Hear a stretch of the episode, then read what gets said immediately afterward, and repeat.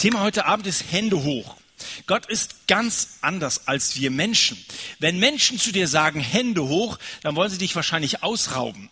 Wenn Gott sagt Hände hoch, dann will er dich beschenken. Ist das ein Unterschied? Etwas genommen zu bekommen und irgendwie damit ausgebeutet zu werden oder beschenkt zu werden. Gott sagt Hände hoch. Hände heben ist eine biblische Gebetshaltung.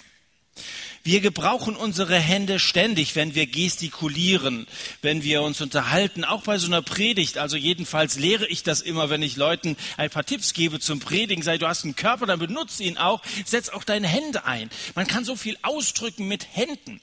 Man kann Resignation zum Ausdruck bringen, indem dass man sich irgendwie so leer und bloß hinstellt. Man kann drohen mit einer Hand, aber man kann auch sehr freundliche Sachen damit machen, indem dass man irgendwie jemanden ja, etwas anbietet und dann, dann gibt man auch eine entsprechende Handbewegung dazu. Und man kann eben mit unseren Händen auch diese Hingabe zum Ausdruck bringen, Abhängigkeit zum Ausdruck bringen dem Schöpfer Gott gegenüber. Unsere Hände zeigen Gott, wenn wir sie zum Gebet erheben, wir brauchen dich. Wenn ein Kind seinem Vater die Hände entgegenstreckt, dann sagt das Kind damit, ich will hin zu dir. Vater, ich liebe dich, ich brauche dich auch. Und ich bin überzeugt davon, dass Gott sich darüber freut, wenn wir ihm auch durch unsere Körpersprache zeigen, ich brauche dich und ich will hin zu dir. Ich liebe dich, Vater. Ähm, wir als Deutsche, wir sind manchmal ein bisschen verklemmt, das muss man einfach sagen. Wenn ich in so einem eritreischen Gottesdienst bin, da wird sehr viel mehr auch so mit Körper und mit, mit, mit Leib und Seele ist man dabei. Da merkt man, die sind wirklich begeistert. Also Deutsche sind auch begeistert, aber sehr verhalten. Die zeigen es einfach nicht so. Gell? Gut, sollte man auch nicht erzwingen. Wäre komisch, wenn man das irgendwie spielt. Aber nochmal, es ist eine biblische Gebetshaltung, dass heilige Männer ihre Hände erheben. Eine ganze Reihe von Psalmstellen sprechen davon im ersten Buch Könige, aber auch eben im Neuen Testament, 1. Timotheusbrief, Kapitel 2, eine Aufforderung, dass was tun sollen, die Männer zumindest, ihre Hände zu erheben und damit eben diese Haltung einzunehmen vor Gott. Und Gott freut sich über Kinder, die auf diese Weise äh, etwas erwarten von Gott, ohne dass ich jetzt von euch in irgendeine charismatische Ecke gestellt werden will. Aber erhobene Hände sind ein Ausdruck von Lobpreis. Und wenn du es hier nicht machen willst, und das muss nicht irgendwie so ein gruppendynamischer äh, Prozess sein, in den du dich da hineingibst, dann versuch es einfach mal zu Hause. Das hilft uns, glaube ich, auch ganz einfach, nicht so ein, so ein Gebet mal schnell abzuspulen, sondern ganz bewusst mal vor Gott zu kommen und einfach mal erwartungsvoll auf diese Weise zu Gott zu reden. Haltet eure Schläuche und eure Krüge bereit, sagt Mose. Gleich passiert es und kaum hat er das ausgesprochen und mit seinem Stab den Felsen berührt, kann er gerade noch so zur Seite springen. Da schießt das Wasser aus diesem Felsen heraus. Das Wasser muss mit Behältern eingefangen werden und so erheben Beter ihre Hände wie leere Schalen, die zu füllen sind. So stehen wir vor Gott erwartungsvoll. Und wir lesen jetzt mal in 2. Mose Kapitel 17. Wir sind in Exodus. Der große Auszug liegt hinter dem Volk und die ersten Abenteuer in der Wüste Wüste haben sie schon bewältigt. Und jetzt sind wir in Kapitel 17. Ich lese mal den zweiten Teil des ersten Verses, wo das Problem geschildert wird, einmal mehr, aber da war kein Wasser zum Trinken für das Volk. Ist ja so, Getränke muss man ständig einkaufen gehen, die sind aufgebraucht. Im 16. Kapitel hatten wir das gleiche Problem schon mal gehabt, hatten sie kein Wasser. Gott hat ein Wunder getan und jetzt wieder, es war kein Wasser da. Und jetzt lesen wir von Vers 5 und der Herr antwortete Mose, Geh aus dem Volk voran, Nimm einige von den Ältesten Israels mit dir, auch deinen Stab, mit dem du auf den Nil geschlagen hast, nimm in deine Hand und geh hin. Siehe, ich will dort vor dich auf den Felsen am Horeb treten. Und dann sollst du auf den Felsen schlagen und es wird Wasser aus ihm hervorströmen, so dass das Volk zu trinken hat. Und Mose machte es so vor den Augen der Ältesten Israels. Einmal mehr spielt in dieser Begebenheit und auch in der folgenden Begebenheit, es sind zwei Geschichten, die uns im 17. Kapitel geschildert werden, der Stab von Mose eine besondere Rolle. Ein Holzstab, ein Hirtenstab, ein Herumfuchtelteil. Was macht man mit einem Stab? Wenn ich jetzt einen Stab hätte, ich könnte die Leute in der ersten Reihe ein bisschen ärgern damit, gell? Mit einem Stab. Ich könnte die Band dirigieren. Also ein Stab, da kann man schon was mit anfangen. Ich war die Woche auf, also das Wochenende jetzt bis heute Mittag auf einer Freizeit in Holzhausen mit den Leuten von der Calvary Chapel. Und die Frau des Jugendleiters, des Jugendpastors, es gab gestern am Lagerfeuer noch Stockbrot, die wollte einen Kö von der Billardplatte nehmen, um da ihr Stockbrot mit. Also man kann mit so einem Stab, man kann ihn auch missbrauchen. Ein Missbrauchsskandal in der Calvary Chapel. Ist jemand von Idea Spektrum hier? Das müsste man eigentlich mal, müsste man mal, da muss man doch öffentlich machen, das geht doch nicht. Jedenfalls der Stab in der Hand von Mose. Wenn ich, wenn ich einen Stab hätte, ich würde wahrscheinlich Unsinn damit machen. Aber der Stab in der Hand von Mose hat Erstaunliches vollbracht. Vor dem Pharao wurde er zur Schlange. An den meisten der zehn Plagen war dieser Stab beteiligt und er spaltete auch das Schilfmeer. Dieses gewaltige Wunder, der große Exodus. Mose nimmt diesen Stab und das Wasser weicht zurück und Millionen Menschen können auf die andere Seite gelangen ein, ein, äh, ein Riesenereignis, das die, das die Israeliten nie wieder vergessen haben. Es scheint darauf anzukommen, wer diesen Stab, wer gerade diesen besonderen Stab in Händen hält. Mal ein Beispiel. Also, wenn ich so einen Basketball in Händen habe, ähm, der hat einen Wert von 29,90. Also das ist von Nike schon, schon ein bisschen was Besseres. Wenn ich so einen Basketball in Händen habe, also äh, ich bin kein Profi auf dem Gebiet, das kann ich euch sagen, 29,90. Wenn diesen Basketball Dirk Nowitzki in Händen hält, da hat er gleich den Wert von 30 Millionen. Es kommt irgendwie darauf an, wer so einen Ball in dem Fall in Händen hält. Eine Steinschleuder, die ich in Händen halte, naja, ich könnte Nachbars Katze ein bisschen aufscheuchen. Ne? Das macht Spaß. Ähm, eine Steinschleuder in Händen des jungen David knockt jeden Goliath aus. Das ist ein Unterschied. Es scheint darauf anzukommen, wer so eine Steinschleuder in Händen hält. Fünf Brote und zwei Fische in meinen Händen. Ich könnte euch wahrscheinlich einen Fischburger zaubern fünf Brote und zwei Fische in den Händen von Jesus und es werden 5000 Mäuler gestopft und satt. Es scheint darauf anzukommen, wer so ein Zeug in Händen hält. Wenn wir nochmal zurückschauen im vierten Kapitel, da spricht Gott eine Aufforderung aus und fragt Mose, was hast du da in deiner Hand? Kapitel 4, Vers 2. Wir wollen immer so die Zusammenhänge ein bisschen sehen. Ich freue mich, wenn Leute hier in ihrer Bibel blättern, wenn ihr eine Bibel dabei habt. Da draußen liegen übrigens immer noch welche. Ich frage mich immer, warum die alle da liegen bleiben und viele hier ohne sitzen. Wir wollen doch reinschauen in die Bibel, wir wollen uns doch das direkt mal schwarz auf weiß angucken, ein bisschen vergleichen. Das soll euch auch motivieren, zu Hause reinzuschauen, mal die Geschichte weiterzulesen und so. Also, wenn wir den Zusammenhang anschauen im vierten Kapitel, Vers 2, was hast du da in deiner Hand? Und Mose gibt eine einfache, klare, auch richtige Antwort. Ein Stab, sagt er. Und Gott sagt, wirf ihn auf den Boden. Mose tut das und es wird diese Schlange daraus. Und ich glaube, dass Gott hier sagen will, wenn du das, was du hast, mir überlässt, wird es lebendig. Was hast du da in deiner Hand, fragt Mose. Er fragt, Entschuldigung, Gott, er fragt dich auch heute Abend, was hast du in deiner Hand? Manchen ist es wichtig, in der Gemeinde mitzuarbeiten. Manchen ist es wichtig, dass man sich jetzt in der Schule, Prüfungen stehen an, Abi-Prüfungen äh, werden geschrieben, dass man, dass man alles gibt und, und, und halten das in der Hand und, und das mit der Aussicht dann auch irgendwie beruflich Karriere machen zu können. Was hast du in der Hand? Also was, woran hältst du dich fest? Was, was gibt dir so Halt in deinem Leben? Jetzt mal abgesehen von diesen religiösen Themen, Gott sagt, wenn du es mir überlässt, es wird lebendig werden. Es hat sicherlich einen Wert, was du in Händen hältst. Wenn, wenn ich einen Stab oder so einen Basketball in Händen habe, es hat auch einen Wert. Aber wenn du es mir überlässt, dann kann es meine Sache werden. Denn von diesem Tag an, wo dieser Stab zur Schlange geworden ist, wird dieser Stab Stab Gottes genannt. Bis dahin ist es Moses Stab gewesen. Jetzt heißt er immer, es ist der Stab Gottes. Wenn du das, was du in Händen hast, Gottes sein lässt, was könnte passieren?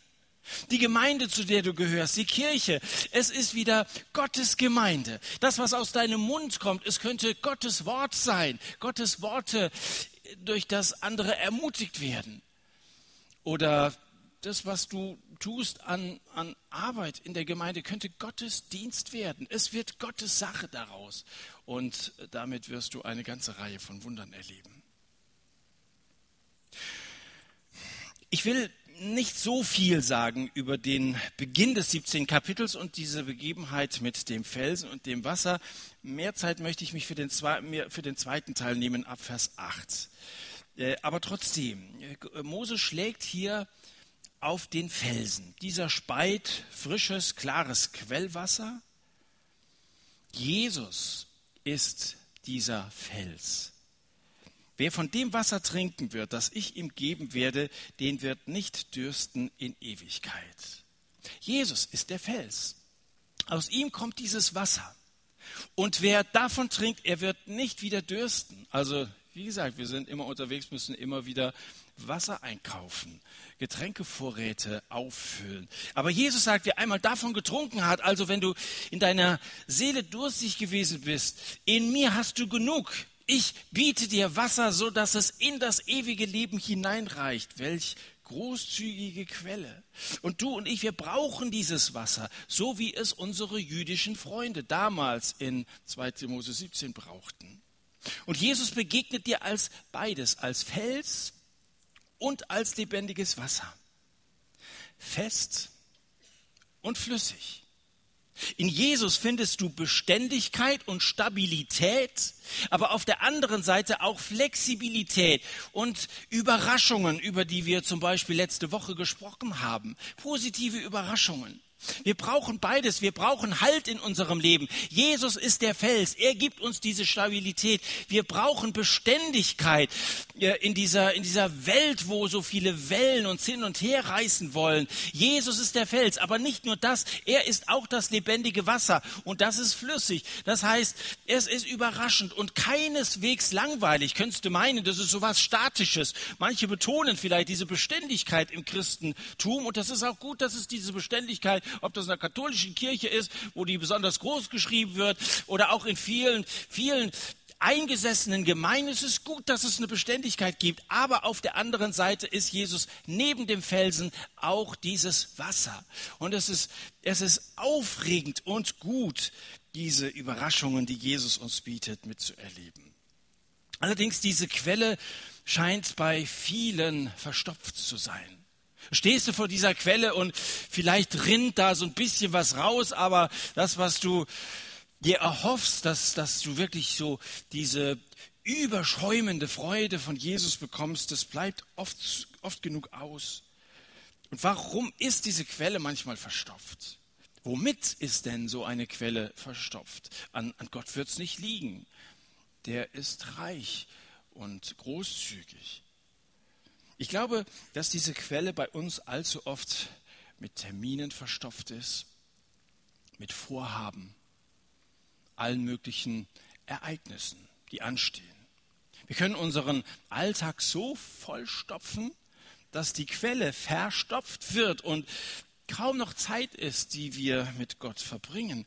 Das ist auch in meinem Dienst nicht anders. Ich bin dankbar dafür, dass ich mit meiner ganzen Zeit berufsmäßig Gott dienen darf, für den wunderschönen Dienst, den Gott mir schenkt, sogar bezahlt zu werden. Aber selbst im Dienst für Gott, wo du sagst, da kannst du deine Zeit doch sehr gut einteilen und viel Zeit auch mit Gott verbringen, hm, ist es oft so, dass die Quelle verstopft ist. Durch so viele, durch so viele Aktionen und Events. Ein Termin löst den anderen ab. Mein Dienst besteht aus 60 Prozent Schreibtischarbeit, und die anderen 60 Prozent bin ich unterwegs. Und zweimal 60 Prozent, da bleibt nicht allzu viel Zeit übrig, versteht ihr? Und manchmal ist das wahrscheinlich auch bei euch so. Ich nehme mir vor, regelmäßig eine Zeit mit Gott zu verbringen.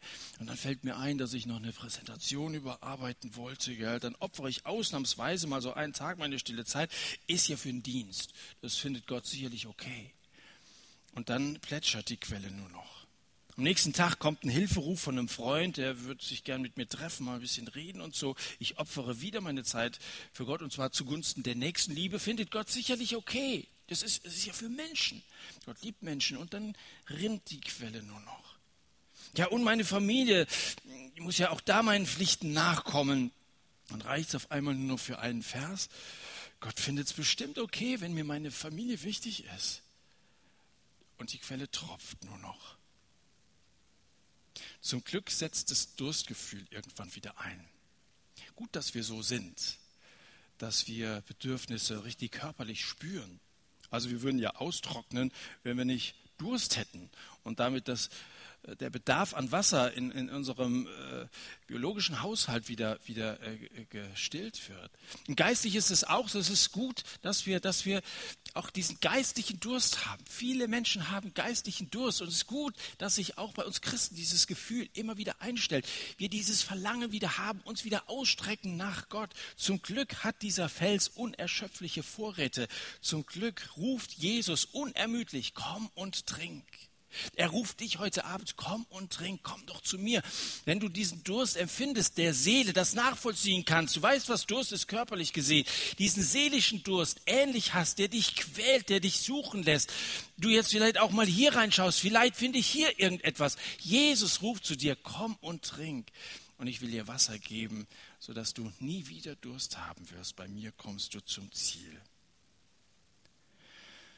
Es gibt bestimmt bei euch, die ihr schon länger Christ, vieles in eurem Alltag, das euch wert ist, das euch wichtig ist. Das soll auch so bleiben, wenn es wirklich wertvoll und wichtig ist. Aber auch deine tiefsten Sehnsüchte werden nicht gestillt von deiner Familie, von Freunden, auch nicht von Gemeindeaktivitäten. Die kann nur der Meister des Wassers stillen. Susanna, die Mutter von John Wesley, einem der größten Erweckungsprediger, Sie zog 19 Kinder groß. Kannst du dir vorstellen? 18 Geschwister zu haben, da ist was los zu Hause, gell? 19 Kinder hat die groß gezogen, da kannst du dir vorstellen, da bleibt nicht allzu viel Zeit. Gell? Also an Beruf braucht man überhaupt nicht zu denken. Der Mann war viel auf Reisen, hat gepredigt, also war sie damit äh, beschäftigt, sich um ihre 19 Kinder zu beschäftigen. Aber daneben zog sie regelmäßig eine Decke über ihren Kopf und ihre Kinder wussten, jetzt betet sie für eine Stunde und sie tankt Kraft bei ihrem besten Freund, bei Jesus. Eine sehr fromme, vorbildliche Frau, die wusste, ich brauche diese regelmäßigen Zeiten des Auftankens, trotz allem Stress, vielleicht gerade wegen all diesem Stress.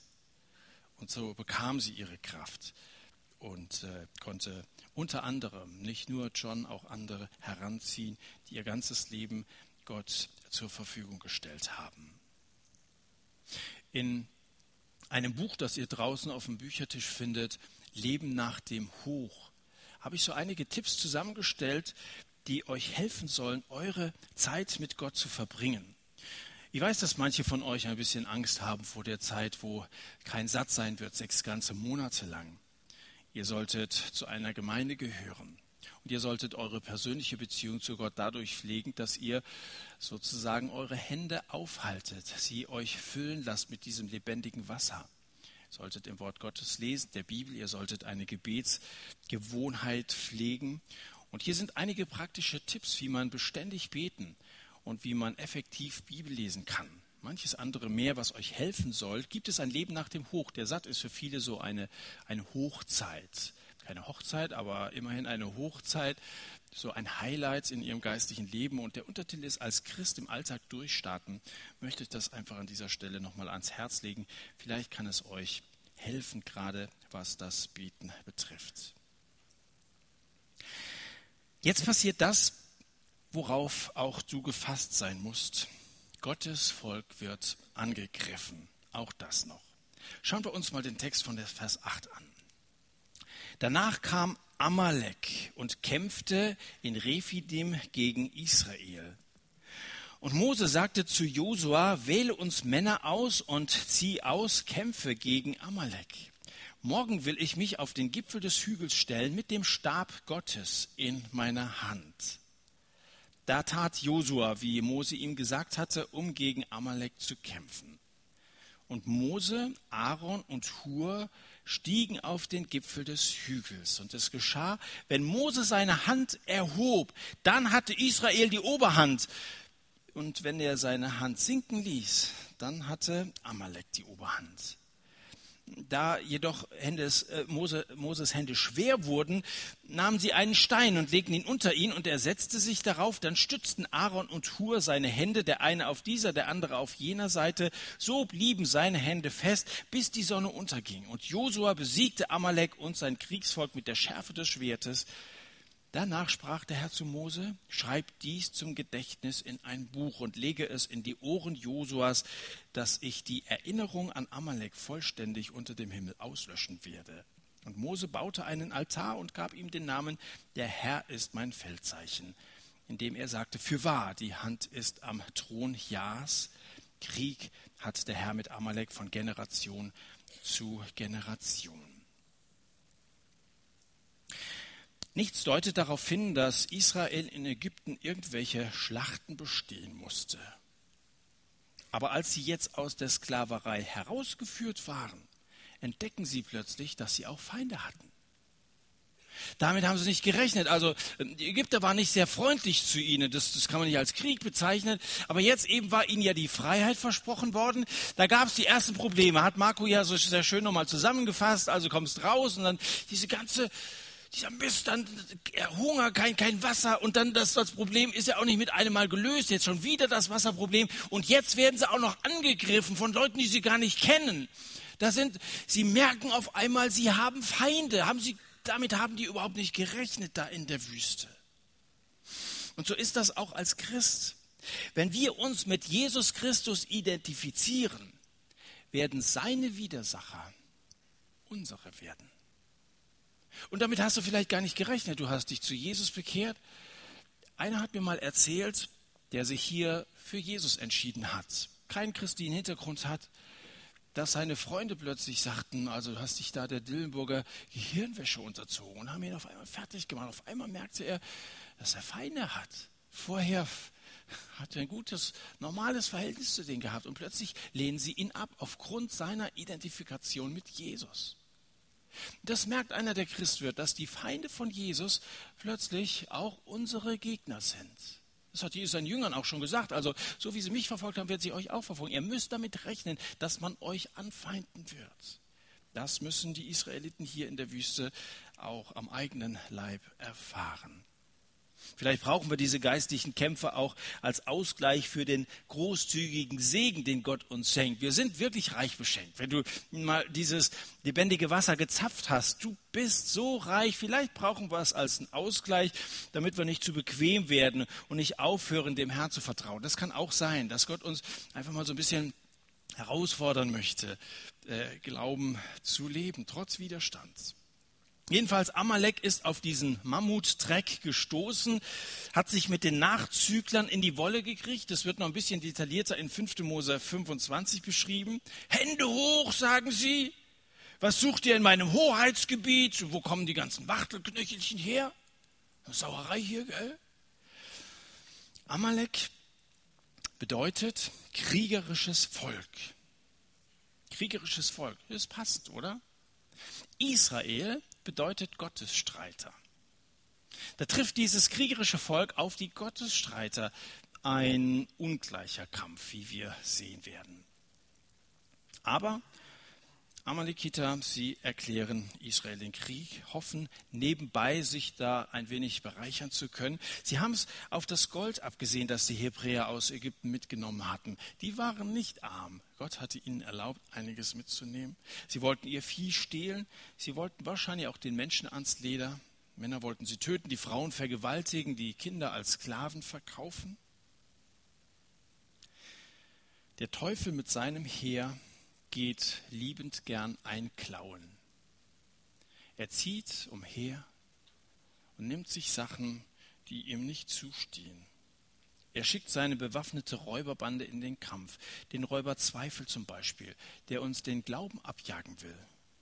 Er schickt auch den Räuber Zeitgeist, der uns von allen Seiten zusetzt, im Fernsehen, in Zeitschriften, allen möglichen Publikationen, vielleicht sogar in deinem Freundeskreis, wo so eine, so eine moderne, humanistische, wo der Mensch im Mittelpunkt steht, ähm, Ideologie äh, gepredigt wird schon fast, wo Gott keine Rolle spielt. Das ist der moderne Zeitgeist heute.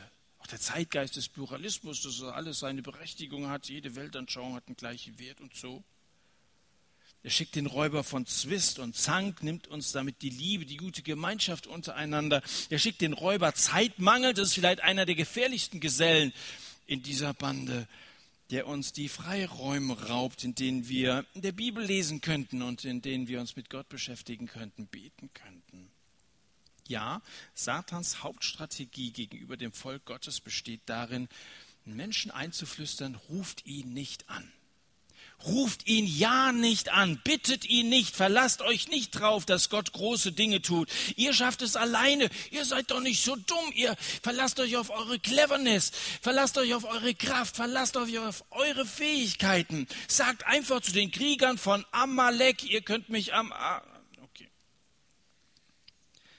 Die Tatsache ist tatsächlich, dass der Teufel keine besonders große Angst vor unserer menschlichen Verteidigung hat.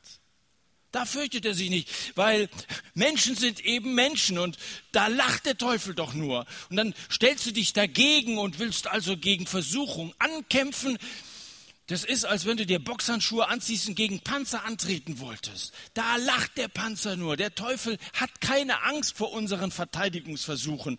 Aber er weiß, dass sein Reich Schaden nehmen wird, wenn wir unsere Hände und unsere Herzen zu Gott erheben. Dann wird ihm Angst und Bange. Wenn wir anfangen, uns an den allmächtigen Gott zu wenden, unsere Hände aufzuhalten in der Erwartung, dass Gott kommt, um uns zu helfen, dann hat der Teufel Angst, Perlen, Schweißperlen auf der Stirn.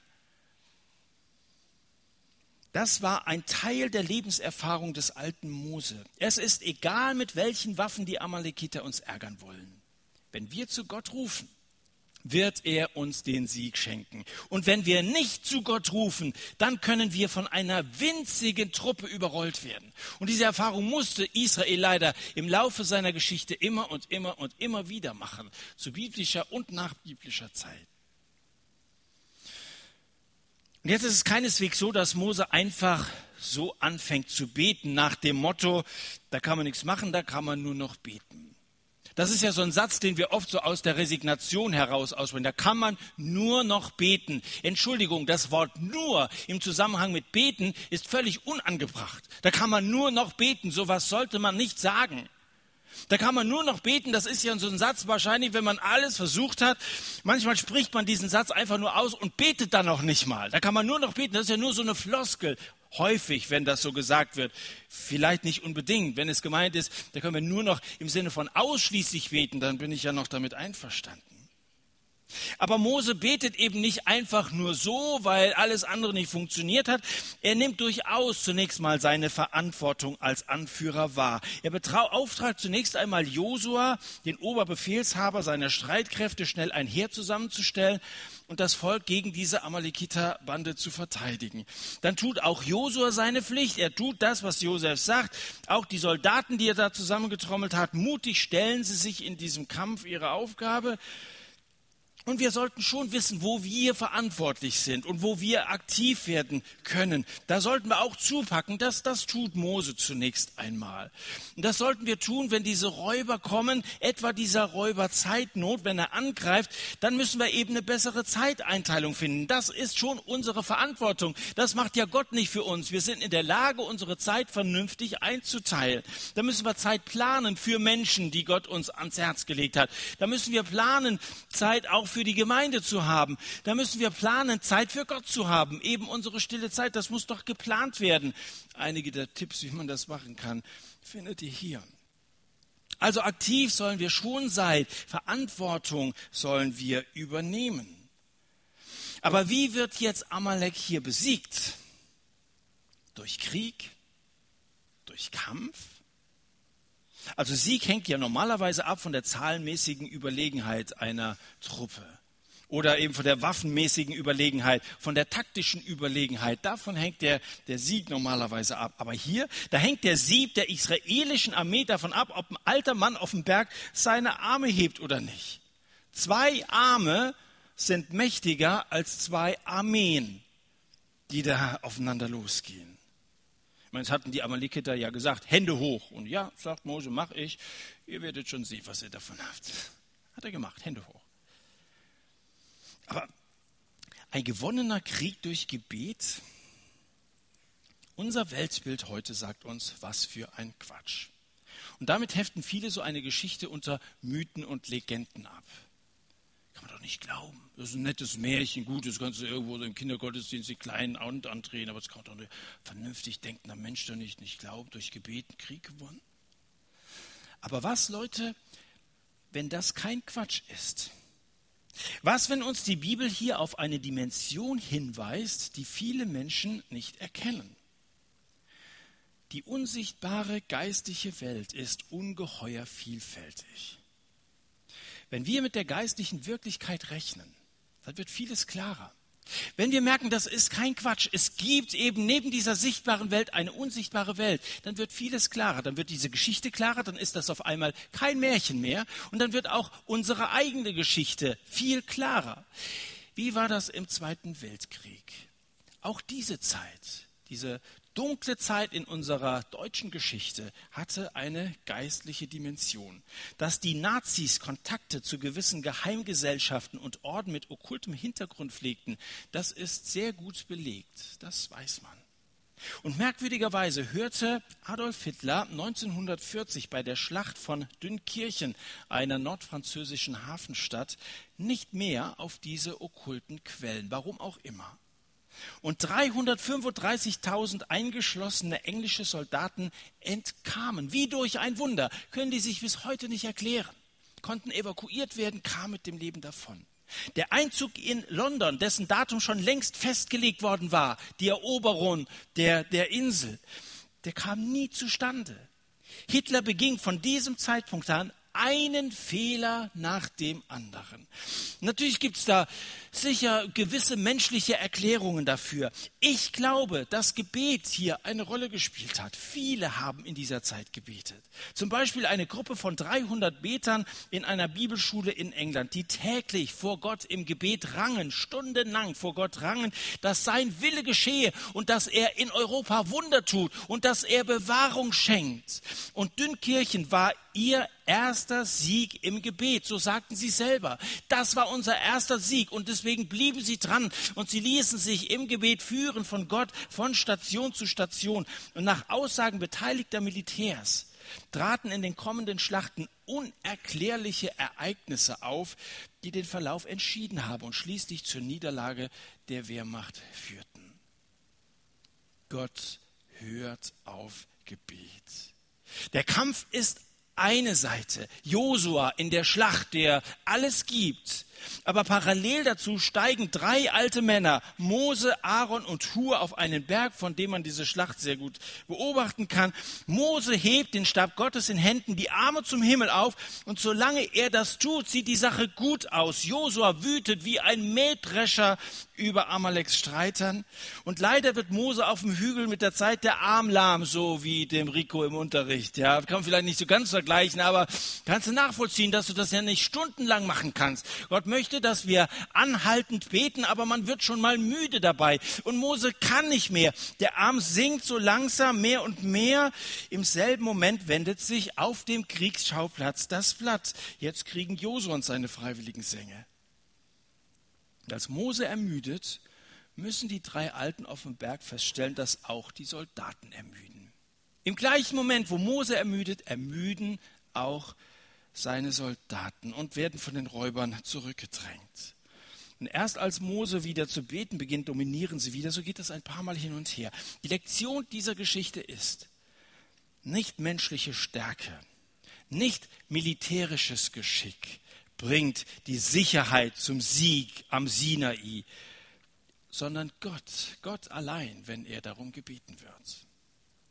Die Ratgeber Aaron und Hur schließlich bieten Mose einen steineren und damit ständigen Sitz im Sicherheitsrat an und sichern rechts und links seine zum Himmel erhobenen Hände, sodass er weiter beten kann und die Militäraktion die Amalekiter schließlich endgültig in die Schlucht, in die Flucht schlägt, nicht in die Schlucht schläft oder so. Mose braucht im wahrsten Sinne des Wortes Unterstützung. Das ist ja ein, ein, ein, schönes Bild, wirklich im wahrsten Sinne des Wortes. Mose braucht beim Beten Unterstützung. Er kann diesen Gebetskampf nicht alleine durchhalten. Wir als Mitarbeiter hier im Satz, deine Mitarbeiter in deinem Jugendkreis, dein Pastor, hm, Leute, die geistliche Leitungsverantwortung haben, sind sicher auch Leute, die für dich beten. Wir als Mitarbeiter beten für manche von euch, die wir persönlich kennengelernt haben, namentlich.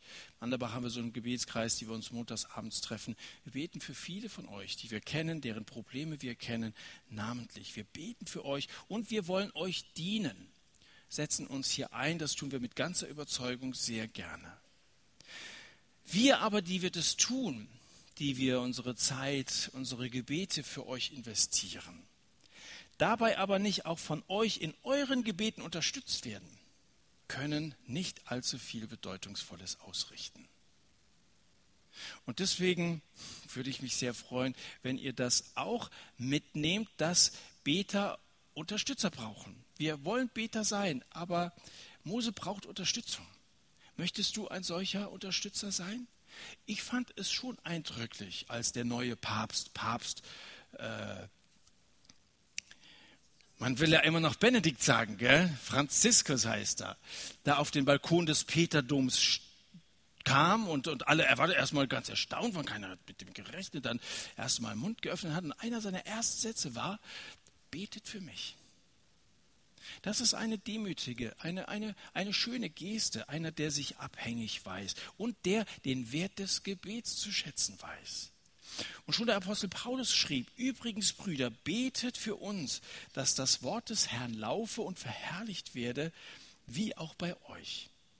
Ich möchte es mal auf uns übertragen, wie auch bei euch.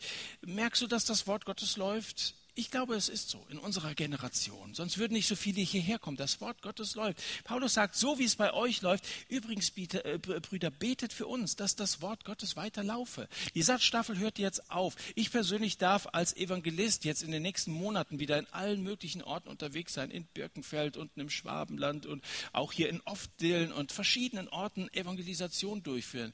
Auch in Bischoften in, in, in Oberosbach ist was geplant. Und ich wünschte mir, dass, also das sind, sind fast meine meine Worte, die ich an euch richten möchte. Übrigens, Brüder, betet auch für mich, dass das Wort Gottes laufe und verherrlicht werde, wie auch bei euch. Wenn ihr profitiert habt dafür, bitte betet für uns. Wir auch als Diener Gottes und als Beter brauchen Unterstützung. Alle unsere Mühe, alle Anstrengung ist vergeblich, aller Kampf von vornherein verloren, wenn wir nicht Gott darum bitten, dass er den Sieg schenkt. Wir müssen nur unsere leeren Gefäße im Gebet vor Gott aufstellen, dass er sie mit Segen erfüllt. Das wollen wir mitnehmen heute Abend. Unsere leeren Gefäße von Gott füllen lassen. Wenn wir ihn bitten, dann tut er das auch. Wenn wir ihn nicht bitten, dann drängt er sich nicht auf. Dann, dann wird, er, wird er uns nicht diesen Segen schenken, wenn wir ihn nicht bitten. Und was wir bei Mose sehen ist, beten ist Anstrengung. Beten ist Arbeit. Denkst du, beten heißt doch, sich ins Zimmer zu setzen, mal die Hände zu falten und so ist doch nicht anstrengend. Also Josua, der muss sich anstrengen. Nein, du siehst bei Mose, dass Beten durchaus anstrengend ist. Und wenn du ehrlich bist, weißt du das auch. Also dran zu bleiben, wirklich ein Beter zu sein, das ist Arbeit. Und das ermüdet auch sehr schnell. Der geistliche Kampf im Gebet fordert genauso viel Kraft wie der tatkräftige Kampf auf dem Schlachtfeld. Und er ist ebenso nötig. Denn ohne Gebetsarbeit ist jede andere Arbeit vergeblich. Ohne Gebetsarbeit sind wir den Teufel und seinen Raubrittern hilflos ausgeliefert, Leute. Ohne Gebetsarbeit schafft der Teufel im Handumdrehen unsere Hoffnung kaputt zu machen, unsere Liebe kaputt zu machen, unsere gute Gemeinschaft untereinander kaputt zu machen, uns unsere Freude zu nehmen. Er will dir alles das nehmen, was du einmal von Jesus erworben hast. Ohne Gebetsarbeit wird es ihm gelingen. Und ganz viele Christen sind frustriert darüber, wie schwach ihr Glaube ist. Wie oft höre ich von Leuten, dass sie sagen, ich merke gar nichts mehr von Gott. Irgendwie, irgendwie ist mir, ist mir die Luft ausgegangen. Ich bin wahrscheinlich als Christ nicht geeignet oder so. Dann haben die Amalekiter die Oberhand. Und dann muss gebetet werden. Dann wirf bitte nicht die Flinte ins Korn, sondern es muss gefleht, geistlich gerungen werden. Herr, ich glaube, hilf meinem Unglauben. So hat einer in Markus Kapitel 9 gesagt. Dann müssen die leeren Hände und Herzen vor Gott wieder neu aufgestellt werden, damit er sie mit seinem Geist füllen kann. Gib nicht auf, sondern das ist das eigentlich einfache, nachvollziehbare Geheimnis. Die Amalekiter werden immer versuchen, dich, dich niederzumachen, dir deine Freude zu nehmen und alles andere. Dann ist der Schlüssel das Gebet. Darauf liegt Verheißung. Die Bibel fordert uns ständig dazu auf. Betet ohne Unterlass. 1. Thessalonicher 5. Im Gebet haltet an. Römer Kapitel 12. Haltet fest am Gebet. Kolosser Kapitel 4. Die Apostel würden das nicht ständig wiederholen, wenn das nicht eines der wichtigsten Themen unseres Christseins wäre. Es ist schön und gut, zum Satz zu kommen, ein bisschen fromm zu sein, aber wenn wir nicht Beter sind, werden wir Gott nicht erleben. Und wenn wir wollen, dass so eine Bewegung in Gang gesetzt wird, das Reich Gottes gebaut wird, dann müssen wir beten. Also ich will nicht gesetzlich sein, ist nicht so, du musst und dann wirst du dadurch errettet, aber ich hoffe, dass es ein Verlangen ist, dass wir diesen Durst haben, dass wir deswegen unsere Schalen aufhalten und diesen Segen erwarten. Vorhin im ersten Satz haben wir so schöne Zeugnisse gehört von Leuten, die das genauso wörtlich erlebt haben, gebetet haben. Jemand, ein Mädchen ganz am Anfang hat gesagt, ihr habt das heute Abend kapiert, mir ist die Luft ausgegangen, ich habe verstanden, dass mir die Arme gesunken sind und ich sage es jetzt hier vor allen, ich möchte die Arme wieder erheben, ich will wieder beten. Und das ist doch schön, wenn das einer zugibt, wenn das einer bezeugen kann und damit zum Ausdruck bringt, wir sind abhängig von Gott, das sind wir. Und das ist ein so großes Geschenk, dass Gott uns, wenn wir nur beten, erhören möchte und Wunder, groß und klein, in unserem Leben tun will. Und wenn dann doch einer im Beten müde wird wenn es einfach nicht mehr geht, dann sind immer noch die Mitchristen da, die helfen können, die mitbeten werden. Wir haben hier sozusagen im Satt einen Stein, auf dem man ruhen kann. Du in deiner Gemeinde hast hoffentlich so einen Stein, auf dem wir uns stützen können. Da greifen wir uns als Gemeinschaft gegenseitig im wahrsten Sinne des Wortes unter die Arme. Wir beten miteinander, wir beten füreinander. Wir bieten euch das immer wieder hier als Mitarbeiter an, dass wir für euch beten, dass ihr, wenn ihr Sorgen habt, kommen könnt. Teilt uns eure Anliegen mit in unserem Montagsgebetskreis oder hier direkt vor Ort beten wir sehr gerne mit ganzer Überzeugung für eure Anliegen. Umgekehrt wünschte ich mir auch, dass sich hier Leute finden, die beten für uns. Ich habe das vorhin schon erzählt dass ich im vergangenen Jahr eine 92-jährige, liebe alte Glaubensschwester beerdigen musste. Wir waren wirklich befreundet. Man kann über Generationen hinweg äh, befreundet sein. Und ich weiß, dass sie täglich für meinen Dienst gebetet hat. Das kann sie jetzt nicht mehr tun. Vorhin kam nach dem ersten Satz ein Mädel zu mir und sagt, ich möchte diese Patenschaft von dieser alten Dame übernehmen. Darf ich weiter für dich beten? Und ich habe mich sehr darüber gefreut. Ich möchte vorschlagen heute Abend, dass wir verschiedene solcher Patenschaften eingehen. Draußen findet ihr heute Abend neben der gelben Box, wo die Feedbackzettel üblicherweise liegen, auch weiße Zettel. Und die habe ich deswegen dahingelegt, dass wir so einen Zettel nehmen und ihr entweder auf irgendeinen Mitarbeiter zugeht und sagt, ich möchte für dich beten jetzt, wenn die Sommerpause beginnt. Ich möchte, Marco, für dich beten. Bei den vielen Purchase Slams, wenn du auftrittst und als Christ auch da ein Zeugnis sein willst, darf ich für dich beten. Wo sind die nächsten Termine? Oder irgendwelche andere Mitarbeiter. Muss auch nicht ein Mitarbeiter sein. Irgendeiner aus deinem Jugendkreis oder sonstige Leute, Mitarbeiter aus anderen Gruppen und Gemeinden, die hier sind. Und umgekehrt wollen wir uns auch eure Namen notieren. Und wir, wir versprechen euch, dass wir euch, für euch beten. Dieser Zettel soll euch helfen, daran zu denken, das in eure Bibel da reinzulegen, wo ihr dann hoffentlich jeden Tag eure Zeit mit Gott verbringt, in der Bibel lest und euch durch so ein Blatt Papier erinnern lasst an diese, diesen wichtigen Dienst der Fürbitte füreinander. Unterstützen heißt eben, dass wir es miteinander und füreinander tun. Lasst uns solche Patenschaften eingehen. Ich wünsche, dass es konkret wird. Man kann sich so einen Vortrag über gebeten, man sagt, das ist ja so wichtig. Und wenn wir es dann nicht machen, dann wird sich nichts verändern. Aber ich wünschte, dass wir auch in der nächsten Staffel Zeugnisse hören, wo ihr in den vergangenen sechs Monaten dann vieles erlebt habt, wo Gott äh, Großes in eurem Leben getan hat, weil ihr gebetet habt. Ich komme zum Schluss. Josua und seine Männer siegen über die Amalekiter. Damit könnte die Geschichte zu Ende sein. Ist sie auch fast, aber noch nicht ganz. Bevor die Geschichte zu Ende ist, trägt Gott Mose auf, diese festzuhalten. Halte diese Geschichte fest. Wie gut, dass Gott ihn dazu aufgefordert hat, sonst wüssten wir gar nichts von der Geschichte. Dann hätten wir heute Abend darüber nicht nachdenken und predigen können. Gott hat gesagt, halt es fest. Es ist wichtig, dass du das aufschreibst. Genau diese Begebenheit. Schreib dies zur Erinnerung in ein Buch, sagt er in Vers 14. Zur Erinnerung. Gottes Volk sollte nie vergessen, der Kampf wurde nicht durch den streitenden Josua gewonnen, sondern durch den betenden Mose. Der Sieg ist nicht Menschenwerk, sondern Gottes Werk. Aus dem daran denken kommt das Danken. Gott baut einen Altar, einen Dankopferaltar, bringt dieses Opfer, nennt den Altar, der Herr ist mein Feldzeichen. Erinnerung. Kauft dir doch neben so einem Zettel, den braucht ihr nicht kaufen, aber kauft dir doch mal so ein Schulheft. A5 ist groß genug. Gott sagt, schreib auf. Nimm dir dieses Schulheft und schreib doch mal deine Erlebnisse auf, deine Siege, die du in deinem geistlichen Leben schon erlebt hast. Oder eben nach und nach erlebst und trag's immer wieder ein. Gott sagt, vergiss so etwas nicht. Schreib es auf. Josua soll daran denken. Du solltest daran denken. Vielleicht auch sogar irgendwann deine Nachfahren. Nimm dir doch mal so ein, so ein A5-Heft. Kauf dir das.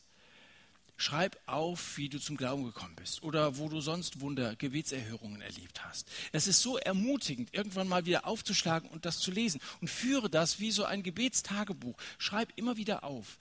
Und vielleicht sammelt sich da so manche Geschichte, die es wert ist, dann ab Oktober hier zu erzählen. Die Zeugnisse hier in der letzten Zeit haben ein bisschen nachgelassen. Wir haben einen Satz hier gehabt, wo überhaupt niemand mehr nach vorne gegangen ist und, und, und erzählt hat. Ich finde, dass gerade eure Zeugnisse die Veranstaltungen hier besonders wertvoll machen. Mag bei manchen daran liegen, dass er nicht der Erste sein will. Oh, ich will, ich würde was sagen, aber nicht als Erste, so peinlich, gell?